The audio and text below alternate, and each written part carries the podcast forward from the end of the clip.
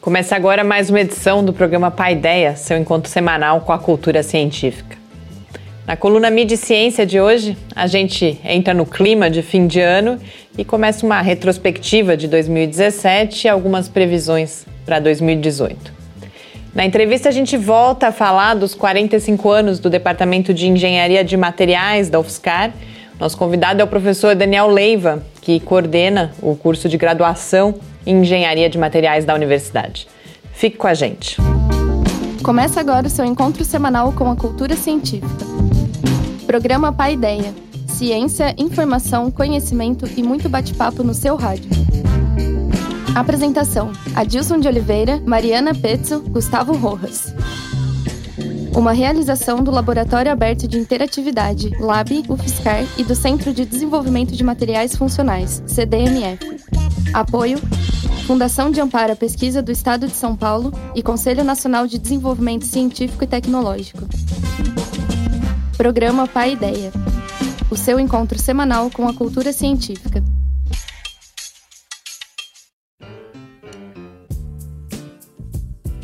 Muito boa noite, estamos de volta aqui no Paideia para esse nosso último encontro semanal com a cultura científica em 2017. O programa é uma realização do Laboratório Aberto de Interatividade da UFSCar, o LAB, e do Centro de Desenvolvimento de Materiais Funcionais, o CDMF. Para começar esse último programa, vamos, como fizemos aí ao longo de todo o ano, conferir o que observar no céu da semana. Céu da Semana.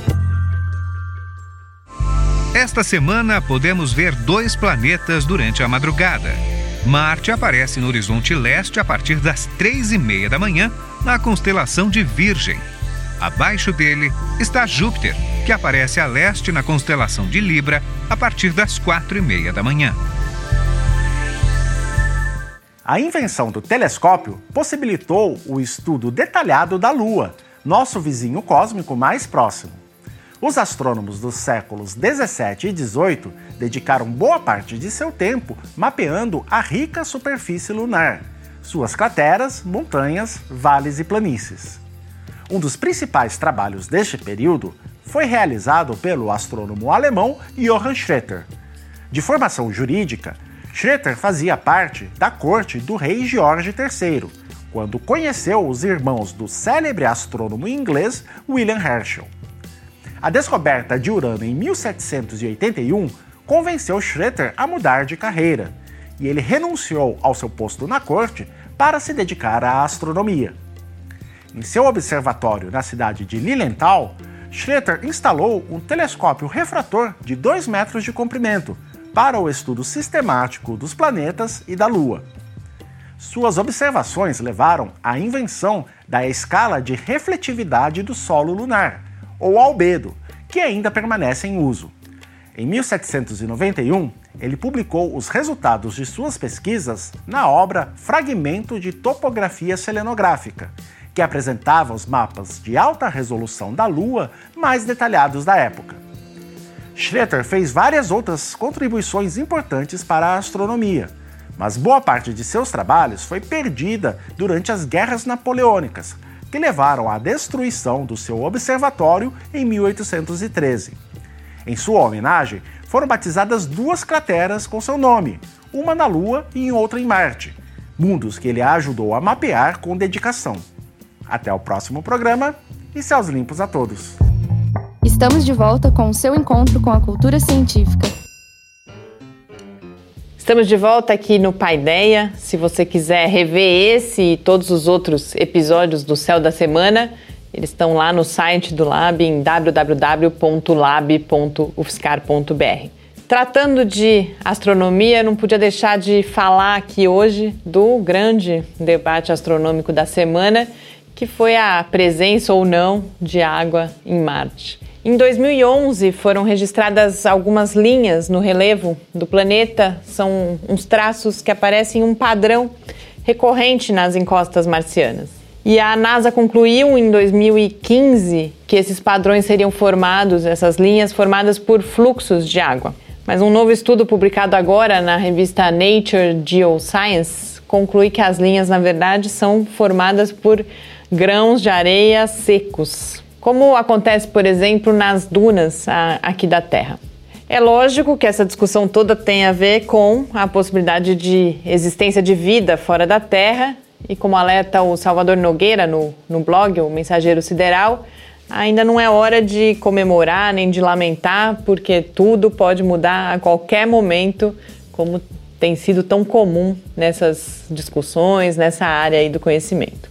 Eu recomendo a leitura da coluna do Salvador, então, que tem várias outras informações sobre essa polêmica. E com a chegada do fim do ano, eu comecei a pensar em uma retrospectiva de 2017, mas a revista Science saiu na frente e por isso nessa edição de Mídia e Ciência eu adianto um pouco esse assunto, falando da campanha da Science para escolher a descoberta científica do ano.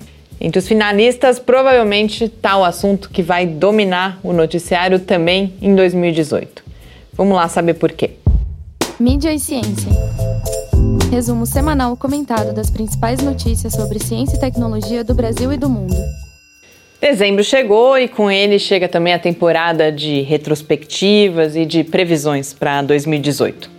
Eu ainda quero fazer um balanço do ano por aqui, mas a revista Science saiu na frente e já lançou uma campanha para escolher a descoberta científica do ano. Entre os 12 finalistas da Science, três são resultados relacionados a terapias genéticas. Esse número ilustra bem o que passou, ou seja, a busca pela cura de diferentes doenças nos genes e na possibilidade de manipular esses genes. Mas ele ilustra também o que a gente pode esperar do futuro. Se tudo der certo, muitas novidades nessa área, já que, apesar de todo o frisson, Aplicações amplamente disponíveis da terapia genética ainda são só uma promessa no horizonte. Pelo menos uma dessas terapias que foram selecionadas pela Science tem como alvo câncer. E nesse caso, o número pode ser considerado baixo quando a gente olha para um outro texto que foi publicado recentemente, dessa vez na Nature. O texto, que é delicioso, mostra quais são as celebridades entre os genes, ou seja, quais são os genes que são mais estudados em diferentes momentos históricos. Entre os top 10, ao menos 5 estão diretamente relacionados a possíveis tratamentos para diferentes tipos de câncer. O líder, o TP53, um supressor de tumores, tem cerca de 8.500 artigos científicos que foram dedicados a ele, uma média de quase dois artigos por dia. O segundo colocado, o TNF, atingiu só a marca de 5.314 papers. Ele, que era inicialmente um alvo de drogas contra o câncer, hoje está mais vinculado ao Alzheimer.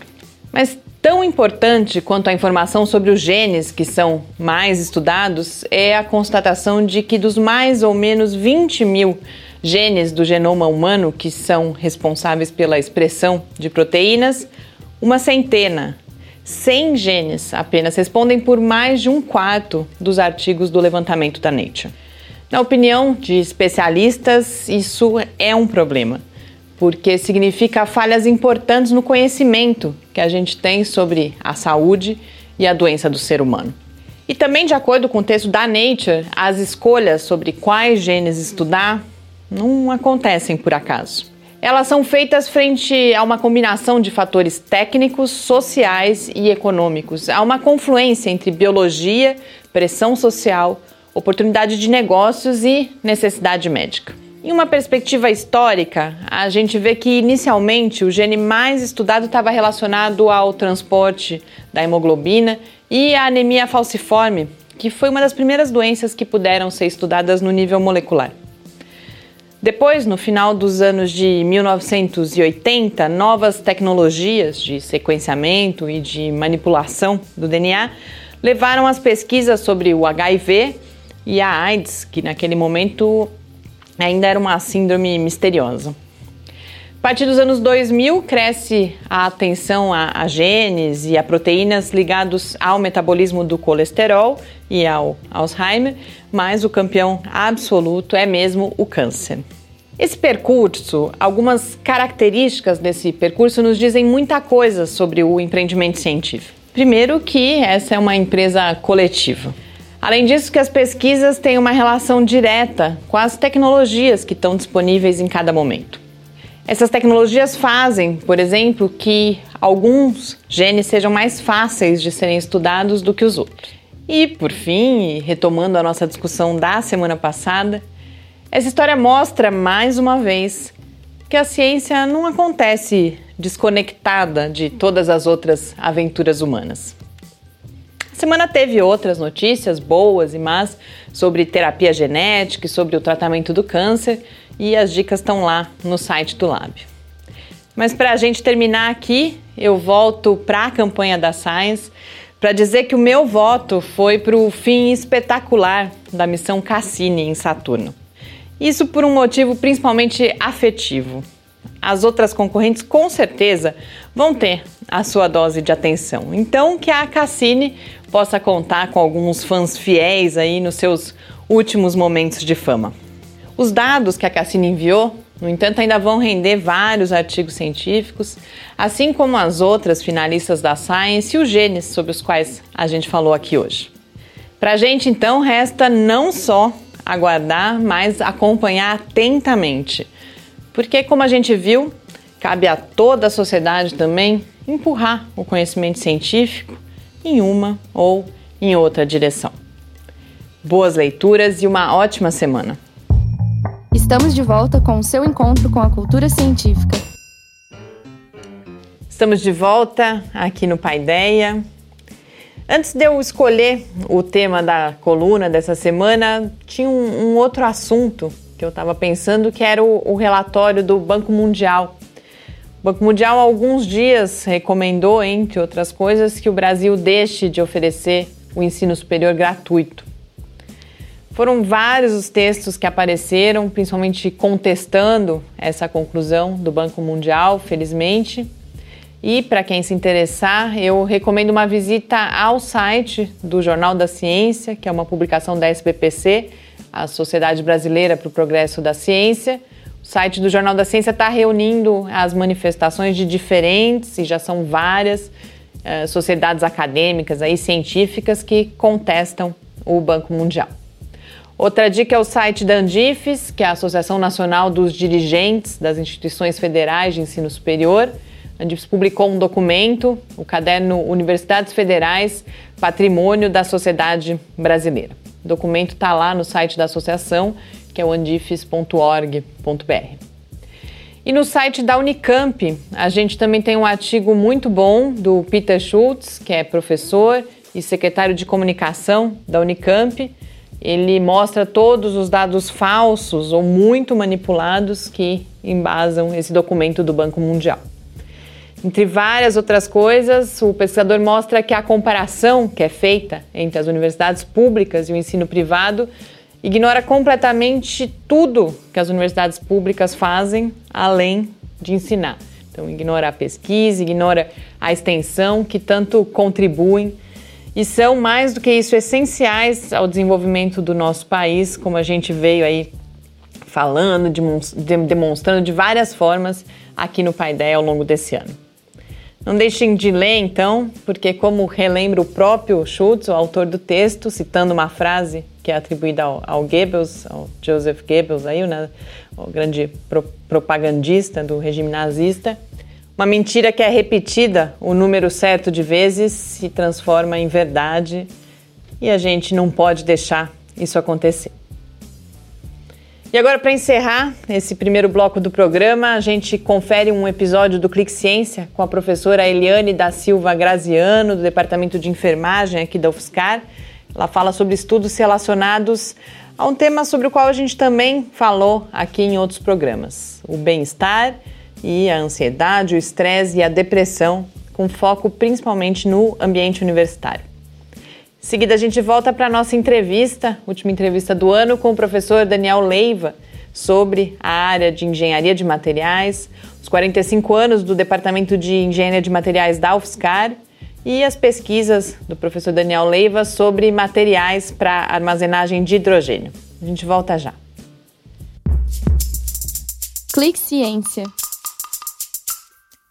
É, meu nome é Eliane da Silva Graziano, sou docente aqui do Departamento de Enfermagem, pesquisas na área de bem-estar e controle do estresse. Nós temos um grupo de pesquisa chamado Núcleo de Estresse de, de e Bem-Estar, e nesse núcleo nós temos pesquisadores daqui da universidade, fora da universidade também, colaboradores e alunos de pós-graduação e graduação.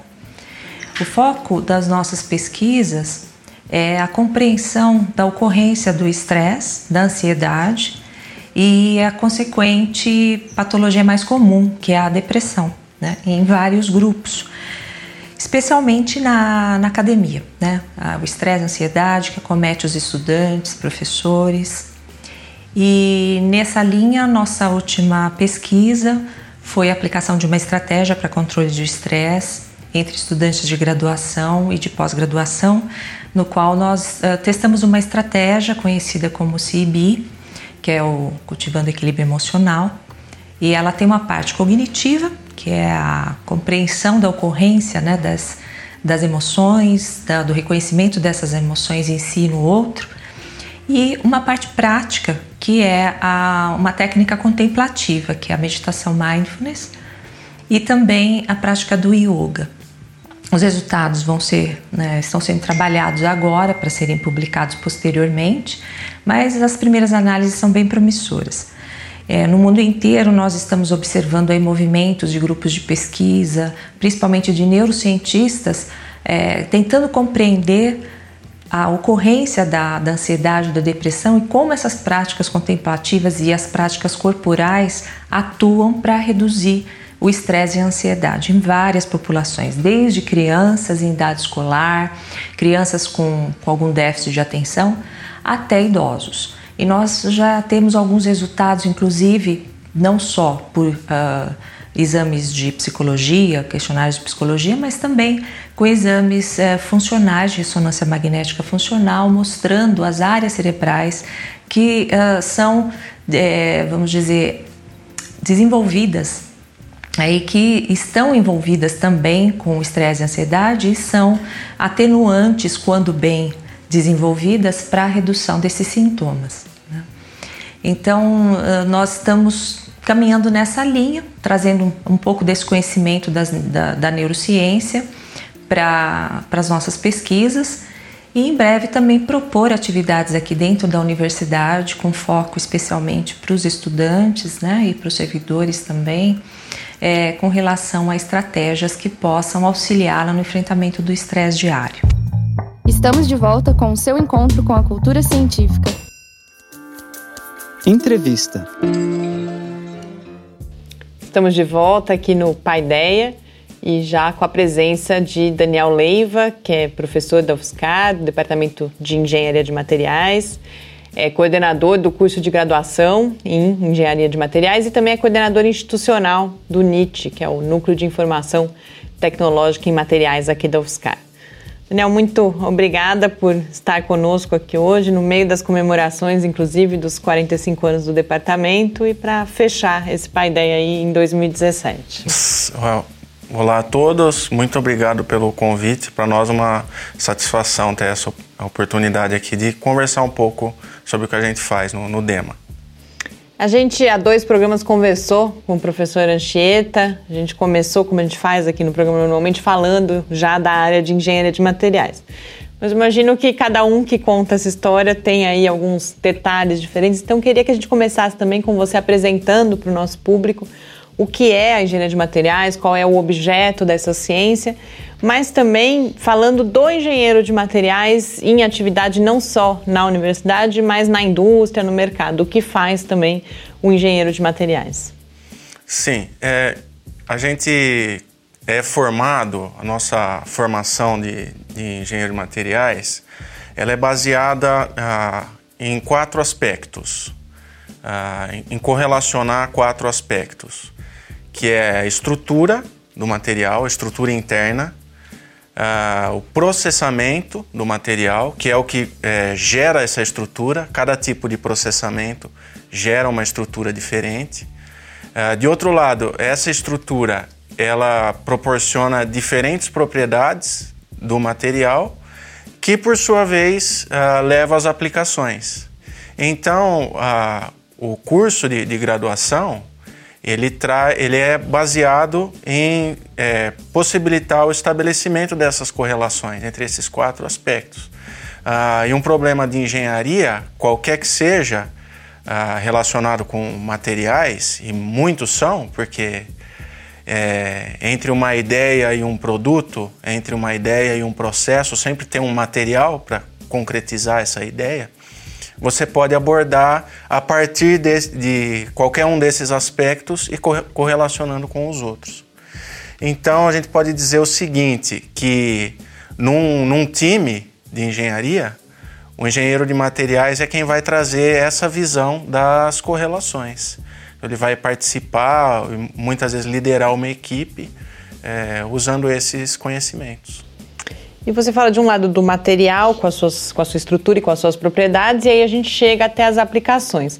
Esse processo em que direção ele vai ou ele vai em ambas as direções? Então você conhece as propriedades, você conhece aquele material, e aí você pensa em aplicações, ou você tem necessidades na, já nas aplicações e aí você vai desenvolver, por exemplo, ou buscar um material que melhor se adeque a essas aplicações? As duas coisas são possíveis, é porque uh, é possível imaginar um material que, que sai da, das bancadas de, de laboratório, um material novo, um novo material por algum aspecto.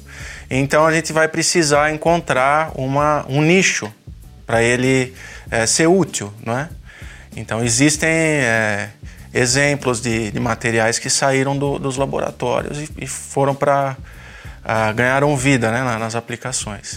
Uh, mas o, mais comum é o contrário, porque existem as necessidades do, dos usos e uma quantidade muito grande de, de materiais. Eu costumo dizer na, na, disciplina de seleção de materiais que eu uh, ofereço uh, que são em torno de 200 mil, 200 mil tipos de materiais. É uma estimativa meio uh, por alto assim, mas ela é, é, é baseada em, estudos que conformam essa variedade muito grande. Então, qual é o melhor material?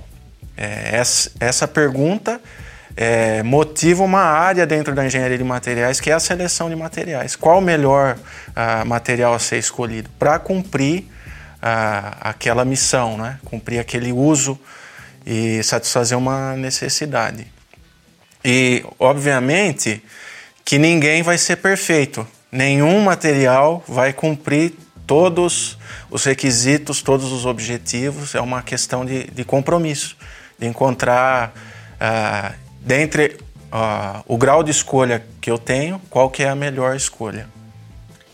E hoje em dia a gente poderia falar em, em, uma ou algumas aplicações, alguma área que apresentam um maior desafio para a engenharia de materiais, assim, uma classe de materiais ou um tipo de aplicação, na verdade, que hoje em dia ocupa os engenheiros de materiais e a pesquisa em, em engenharia de materiais? Ah, é difícil dizer, porque é uma engenharia de engenharia, a engenharia de materiais. Quer dizer o seguinte, uma engenharia que serve a outras engenharias também. Não é? Então, pra, é, como eu disse, em qualquer produto, qualquer produto tangível, ele precisa né, de, um, de um material. Ah, então é muito pervasivo, entra em, em, todas as áreas, todas as ah, indústrias. Mas a gente pode falar em tendências, tem coisas que estão mais em, em evidência. Ah, por exemplo, eu vejo que é uma responsabilidade muito grande para nós e para as próximas gerações de engenheiros de materiais, para todos, na verdade, todos os profissionais, mas todos os cidadãos, mas principalmente para o engenheiro de materiais, a questão da sustentabilidade, não é? É uma responsabilidade muito grande. É, no mundo de, dos recursos escassos, como você lida é, desde a escolha do material, que a gente comentou, a, até os processos de fabricação, é, descarte, redução, reutilização. Então, essa é uma grande tendência. Ah, relacionado com isso, também é energia, né? materiais para energia. Ah, materiais para a saúde, que é outra prioridade. Ah, a gente tem que conseguir fazer materiais cada vez mais eficientes e, e mais baratos. A questão de transportes, né? elas são, são todas correlacionadas, essas questões, mas também é uma, uma prioridade. Várias apontando para a sustentabilidade. Para a né? sustentabilidade. É... Eu acho que é um, é um grande tema. Né? É, é uma coisa que a gente tem que pensar realmente em cada ação. Ah, quer dizer, eu preciso daquele canudinho de, de plástico eu preciso dele mesmo para sugar a minha bebida, depois o que, que eu vou fazer com ele, né? Então, como que a gente lida com, com questões mais simples? Uh, outras podem ser mais complicadas. Eu tenho uma filha pequena, então estou com a rotina de trocar fraldas. E essas fraldas, uh, a gente fica assustado com, com o volume. Quantidade. Com a quantidade. Vão para onde, não é? Então, é, é um tema realmente para escolher um, eu ficaria com esse. Ok? E vamos agora falar um pouquinho da engenharia de materiais aqui na UFSCar, que essa é. nossa conversa acontece nesse momento em que vocês estão celebrando aí os 45 anos do departamento uh, que é, de certa forma, a história também da engenharia de materiais no Brasil e na América Latina e a história da UFSCar, né? Que a UFSCar vai daqui a pouco completar 50 anos e começa também com o curso de engenharia de materiais. E você tem uma trajetória aí muito próxima desse curso também, você é graduado, mestre e doutor aqui na UFSCar. Sim. Então, desse lugar e agora como coordenador do curso, né, responsável aí por pensar a formação dos próximos engenheiros de materiais, como que você olha para essa história tanto de 45 anos, mas esse pedaço aí também que você pôde acompanhar mais de perto, como as coisas mudaram, qual foi a contribuição do tema para a universidade, para o Brasil e para a engenharia de materiais, né? Sim. É, escapei um pouquinho da, das comemorações que estão acontecendo nesse momento, lá no Teatro Florestan Fernandes. Hoje é workshop de pesquisa que está acontecendo. Na, na sexta-feira, amanhã, não é? a gente vai falar principalmente sobre ensino e sobre onde estão os, os profissionais ah, da engenharia de materiais no Brasil, porque são mais de 2 mil já engenheiros de materiais ah, da UFSCar. Eu entrei como estudante é, em 98. Então já são, ano que vem, 20 anos. 20 anos já que eu, que eu acompanho. É, desses 45, realmente pude acompanhar, viver ah, uma, uma, parte aí considerável. Ah, e o que acontece, ah, aconteceu foi o seguinte nesse período. Ah, o, o nosso curso aqui é pioneiro no Brasil e na América Latina. Então, passamos da década de, de 1970, que é quando o curso começou, até 2017, nós passamos de um curso para mais de 50 cursos, 55, 56, uh, não sei exatamente o. Uh, sempre tem uma, um, um número, sempre muda, né? Então está entre, está perto de 55 o número de cursos no Brasil. E certamente o, o DEMA contribuiu bastante para essa democratização do acesso à engenharia de materiais. Ah, ele tá, deve estar tá em é, quase todos os estados, se não tiver em, em, todos os estados, em instituições públicas. Quer dizer, nosso curso, nosso departamento, teve uma participação importante é, nessa ampliação da formação de uma carreira que é estratégica para o Brasil.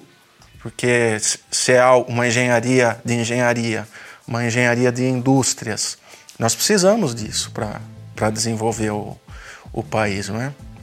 Então, desde produtos mais simples até outros uh, mais elaborados. Então, falei de, agora há pouco de produtos como um canudinho, como uma fralda. A gente pode lembrar da indústria aeronáutica, que também é, é forte no, no país, na indústria da construção civil. É, então, é, nós precisamos, para ter desenvolvimento, ter a indústria a, sadia. Então, é, o que eu vi nesse tempo foi essa ampliação da formação e, pouco a pouco, ser uma carreira mais conhecida. Uma outra coisa que a gente fica contente é, eu, o fato de da formação, a qualificação dos nossos estudantes ser reconhecida no exterior. Ah, eu mesmo, eu, eu, tive um, por um ano na França, em Grenoble, ah, fazendo, já em 2008, né?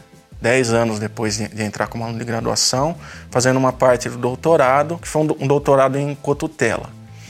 Por que, que eu estou dizendo isso? Porque é, é um, um motivo de, de orgulho. É, eu senti lá, eu, eu me senti em igualdade com os colegas uh, franceses. Então é um orgulho não para mim, para nós, enquanto curso, enquanto uh, departamento, de, de, conseguir não é? é formar pessoas uh, em boas condições. E aí eu gostaria de incluir a pós-graduação também, não só a graduação, mas a nossa pós-graduação é muito boa e considerada de nível internacional. E você está falando da formação e justamente nas comemorações você ficou responsável pelo workshop de ensino. Sim. E aí me chamou a atenção ali, tanto essa preocupação com, com o ensino, mas tem uma das mesas, por exemplo, que vai falar de iniciativas aí de metodologias ativas. A gente está mais acostumado a ouvir falar do tema da engenharia de materiais com todas as suas conquistas justamente na pesquisa e mesmo a pós-graduação, é um programa de excelência. Uhum. Mas eu percebo que há uma preocupação, então, também com a qualidade e, de certa forma, até a modernização da formação que está sendo oferecida, então, do quais engenheiros de materiais vocês estão formando. Então, eu queria que você falasse um pouco o que motivou tanto a estruturação da programação do workshop, mas uh, quais são as questões aí que vocês estão pensando e que experiências, por exemplo, de novas metodologias de ensino são essas que vocês estão vivenciando no curso? Ah, outra, outro indicativo de, de qualidade, né? Ah, é a, a questão de alunos nossos, aí não estou falando de mim, estou falando de alunos da graduação que participam de um, de um programa Brafitec, por coincidência é, é com Grenoble também, com a França. Então, é, eu acho que já há 12 anos existe esse uh, programa que, em que nossos alunos vão para lá, fazem um ou dois anos e têm um, um duplo diploma, então um diploma pela UFSCar e pela Universidade de Grenoble, e nós também recebemos estudantes de lá. Então, é um termômetro importante quando a gente vê o sucesso do, dos nossos estudantes lá e os estudantes que vêm vêm para cá também, ah, aprendendo conosco, eh, interagindo com, com os outros estudantes. Né? Então, é, é, um outro indicativo ah, de, de, sucesso. Ah, mas você estava perguntando mais sobre pesquisa, é, ensino, metodologias ativas, né? essa prioridade que nós é, estamos dando cada vez mais para o ensino, principalmente ensino de, de graduação. Uhum. É, eu percebo inclusive uma preocupação de, de entender que novas metodologias podem ser aplicadas, que transformações talvez sejam necessárias, porque o mundo vai mudando e essa formação vai mudando também, né? Sim, uhum. sim. Uh, é o seguinte, uh, eu entendo, e, e, muitos compartilham, uh, no, no, curso a gente tem conseguido apoio importante, tanto dos estudantes quanto dos, dos colegas, de que é a nossa é, função primeira, não é? Afinal de contas, nós somos professores. Então, quando a gente se apresenta, nós somos professores, somos também é, pesquisadores, é, e é muito importante a, a pesquisa, a extensão, atender a comunidade uh, mas porque isso fortalece o ensino. Então, a lógica é, é essa na, na universidade. Né? Nós, em primeiro lugar, nós somos professores. É, então, realmente, tem, tem que ser a, a prioridade. E nós é, estamos trabalhando é, nesse sentido, com, com bastante apoio.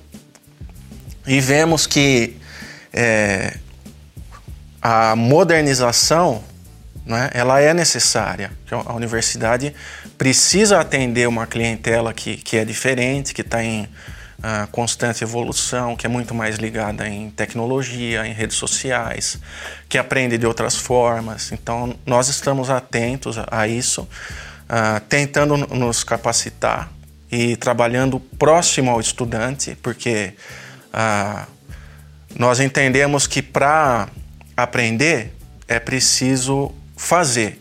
Isso está no nosso projeto pedagógico do, do, curso. Você aprende de verdade quando você faz alguma coisa. Uh, não é à toa que, a, que as empresas valorizam tanto a tão chamada, a tão falada experiência. Você tem experiência, você. Por quê? Porque a experiência ela traz o saber, traz o conhecimento. Então a gente quer fazer isso uh, dentro da sala de aula, não é? E é algo que já é uh, aplicado com sucesso há algum tempo ou há um bom tempo por vários colegas. Tem vários colegas que têm iniciativas muito interessantes de aprendizagem ativa já há muitos anos. Então, ah, agora que nós estamos em parceria com a SEAD, com a Prograde, buscando formação, ah, às vezes um colega vem dizer, nossa, isso tem esse nome? Eu, eu já fazia, eu já fazia essa pedagogia diferente e, não sabia. Mas para nós é isso.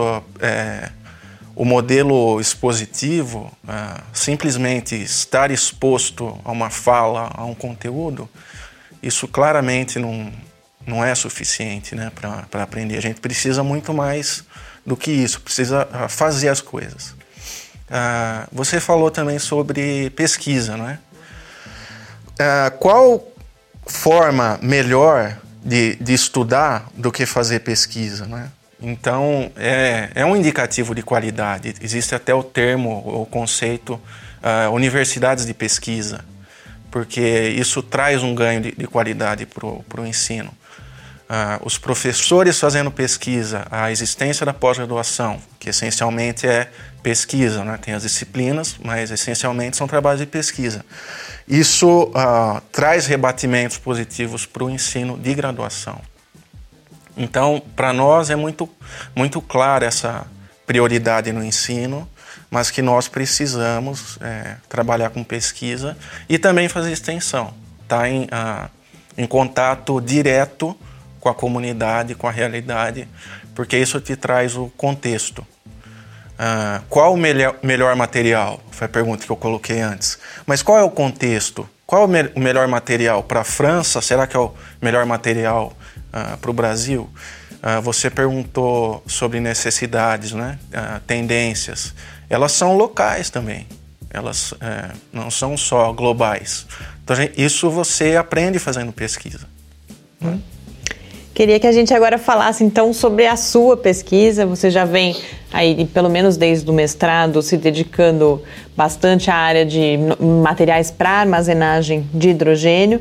Mas antes de você falar da sua pesquisa especificamente, que você apresentasse por que o hidrogênio? Né? A gente ouve falar muito do hidrogênio associado à questão de, de produção de energia, de como fonte energética. Por que, que, que há tanta expectativa e tanto trabalho direcionado ao hidrogênio hoje em dia?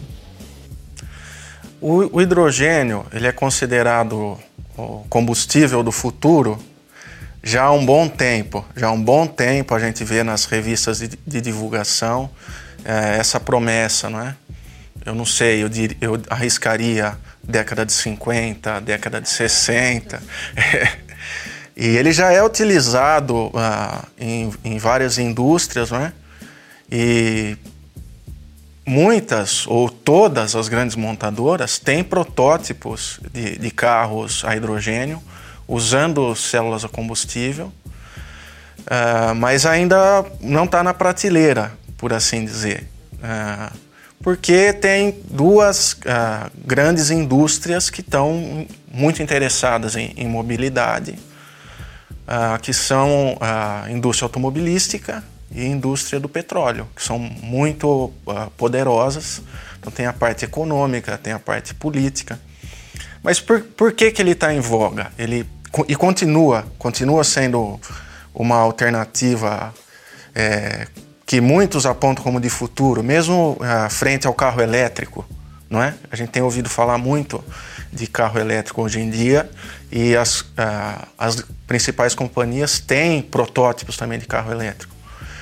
Mas quanto pesa a bateria de um carro elétrico ou as baterias?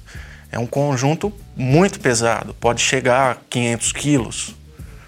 Então tem esse problema. Ah, o que nós vamos fazer com essas baterias elas, quando elas ter, é, terminarem sua vida útil? O hidrogênio, como vantagens, ele tem o fato de poder ser obtido a partir da água, em princípio usando um ciclo fechado uh, e uma fonte de energia renovável como o sol. Então é uma coisa muito interessante, né? Se produzir hidrogênio a partir da água usando renováveis. Principalmente porque as renováveis elas têm a, a questão do, do ciclo de oferta né? e demanda do, do uso dessa energia, sem pensar em vento, em sol, são coisas intermitentes. Então, se eu puder usar é, essa energia primária para produzir hidrogênio, que depois eu guardo, armazeno de uma forma segura uh, e efetiva para usar depois, produzindo apenas água como subproduto e bastante energia, é algo interessante. Então, uh, por isso que já há bastante tempo o hidrogênio é considerado combustível do futuro.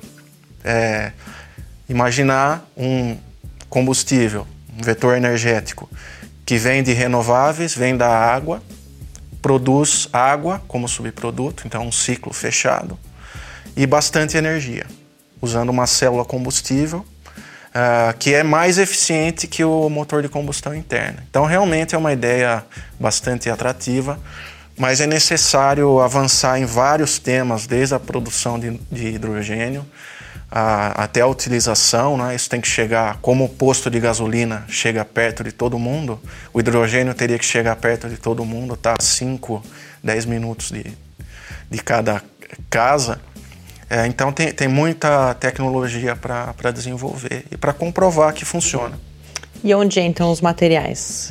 É, por que também são necessários novos materiais ou, ou decisão, decisões sobre materiais para o uso e armazenagem do hidrogênio? Ok. Então, é, teria muitos problemas de materiais nessa cadeia toda, desde a produção do hidrogênio ah, até o uso na, na célula combustível. Né? Vou, vou, recortar um pouquinho para aquilo que a gente faz aqui no, no DEMA, com, com a ajuda de, de vários outros colegas no, no nosso grupo e de vários alunos de, de pós-graduação, iniciação científica também, que é a questão da armazenagem.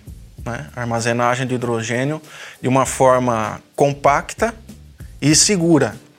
Uh, sempre na indústria uh, e na aplicação você tem que pensar em segurança. Uh, isso se impõe uma vez que é um material que libera maior quantidade de calor quando utilizado. Ele é o maior, que é o combustível químico com maior poder calorífico. É, então essa questão da, da segurança se, se impõe. Vou colocar no meu carro um cilindro com bastante hidrogênio, né, que tem um poder calorífico alto. É, e, e, esse tanque, se for é, hidrogênio gasoso, vai ter que estar a 700 bar, 700 bar, que é bastante também.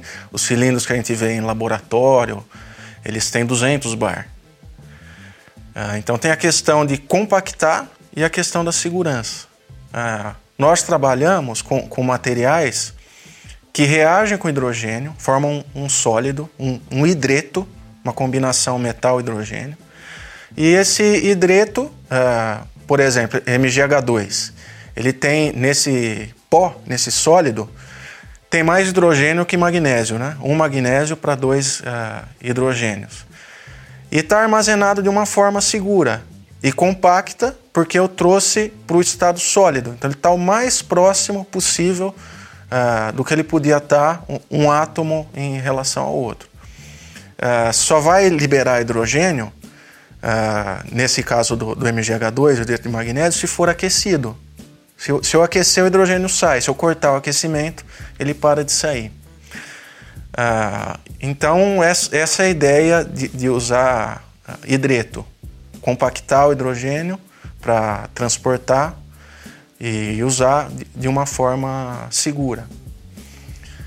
Agora, ah, tem vários, vários problemas para serem resolvidos. Né?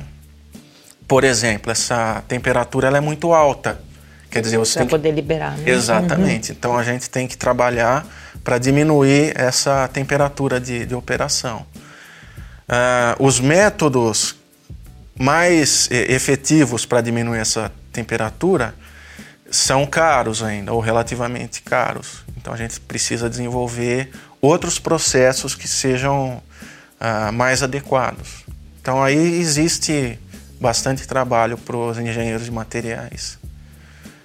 E outros pesquisadores né, que, que sempre somam a, a, ao time, porque é, engenheiros hoje em dia nós temos engenheiros mecânicos trabalhando conosco, porque a questão do, do tanque é, passa pela transferência de calor, é, químicos, né, físicos trabalhando conosco. É, e é uma característica também da, da engenharia de materiais. Essa é, interdisciplinaridade. Né? Exatamente. Né? Juntar competências e muitas vezes não, não é uma pessoa que vai trazer todas essas competências. É uma equipe, não é?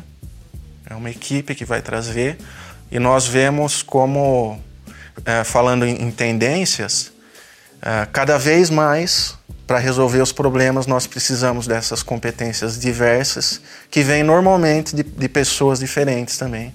Então a gente precisa ensinar isso na graduação e na pós-graduação. Como, como lidar com uma equipe uh, diversa, né? Diversa. Isso, a gente volta, de certa forma, ao início da nossa Sim. conversa. Nosso tempo acabou aqui hoje. Queria agradecer por essa conversa e dizer que é uma honra para o Pai Day a gente encerrar o ano uh, falando com você, mas também trazendo a engenharia de materiais nesse momento em que ela completa aqui na UFSCar, o departamento, os seus 45 anos. Muito obrigada por participar aqui com a gente hoje. Obrigado a você, um prazer para nós. E com isso a gente termina esse Pai Day, então, nosso último programa de 2017. Eu me despeço agradecendo você que esteve com a gente aí em um ou em vários programas durante esse ano. Foi o nosso primeiro ano fazendo Pai Ideia aqui também em vídeo. Eu, particularmente, quero dizer que eu me diverti, principalmente me senti muito privilegiada por todas essas conversas que eu pude ter aqui. Foram 28 entrevistados e entrevistadas. Eu agradeço, então, cada um desses entrevistados e peço a vocês que mandem para a gente os comentários, a avaliação desse primeiro ano. Agora a gente para um pouquinho para planejar a próxima temporada e essa avaliação vai ser considerada e é muito importante para a gente nesse processo. A gente volta em 2018, depois do carnaval, nos canais do Lab, no site, no Facebook também aí com os podcasts nos principais agregadores, estamos no Deezer, Google Play, iTunes, entre outros. Talvez a gente fique pela primeira vez fora da Rádio Fiscar, infelizmente, mas a gente está aí buscando alternativas também para os nossos ouvintes fiéis que a gente sabe que a gente tem no rádio. Manda um abraço agora também para o Gustavo, para o Adilson e um obrigado aqui muito especial e parabéns para a equipe que teve com a gente todas as sextas-feiras. A gente grava o programa aqui às sextas. Vocês não veem eles no vídeo, não ouvem, mas eles são tão importantes quanto a gente aqui na frente das câmeras para o Paideia ir ao ar todas as terças-feiras. Um bom fim de ano e que 2018 seja um ano melhor para cada um de nós e para a educação, a ciência e a tecnologia brasileiras. A gente ainda se vê em mídia e ciência, mas aqui no Paideia, por enquanto, é só. Um grande abraço, boa noite, até o ano que vem. Programa Paideia. Ciência, informação, conhecimento e muito bate-papo no seu rádio. Uma realização do Laboratório Aberto de Interatividade, Lab UFSCar e do Centro de Desenvolvimento de Materiais Funcionais. Produção e pauta: Mariana Pezzo e Tárcio Fabrício. Edição: Rafael Simões e Mário Gonçalves Neto. Apoio: Fundação de Amparo à Pesquisa do Estado de São Paulo e Conselho Nacional de Desenvolvimento Científico e Tecnológico. Para saber mais, acesse nosso site www.lab.ufscar.br. Programa Pai Ideia, o seu encontro semanal com a cultura científica.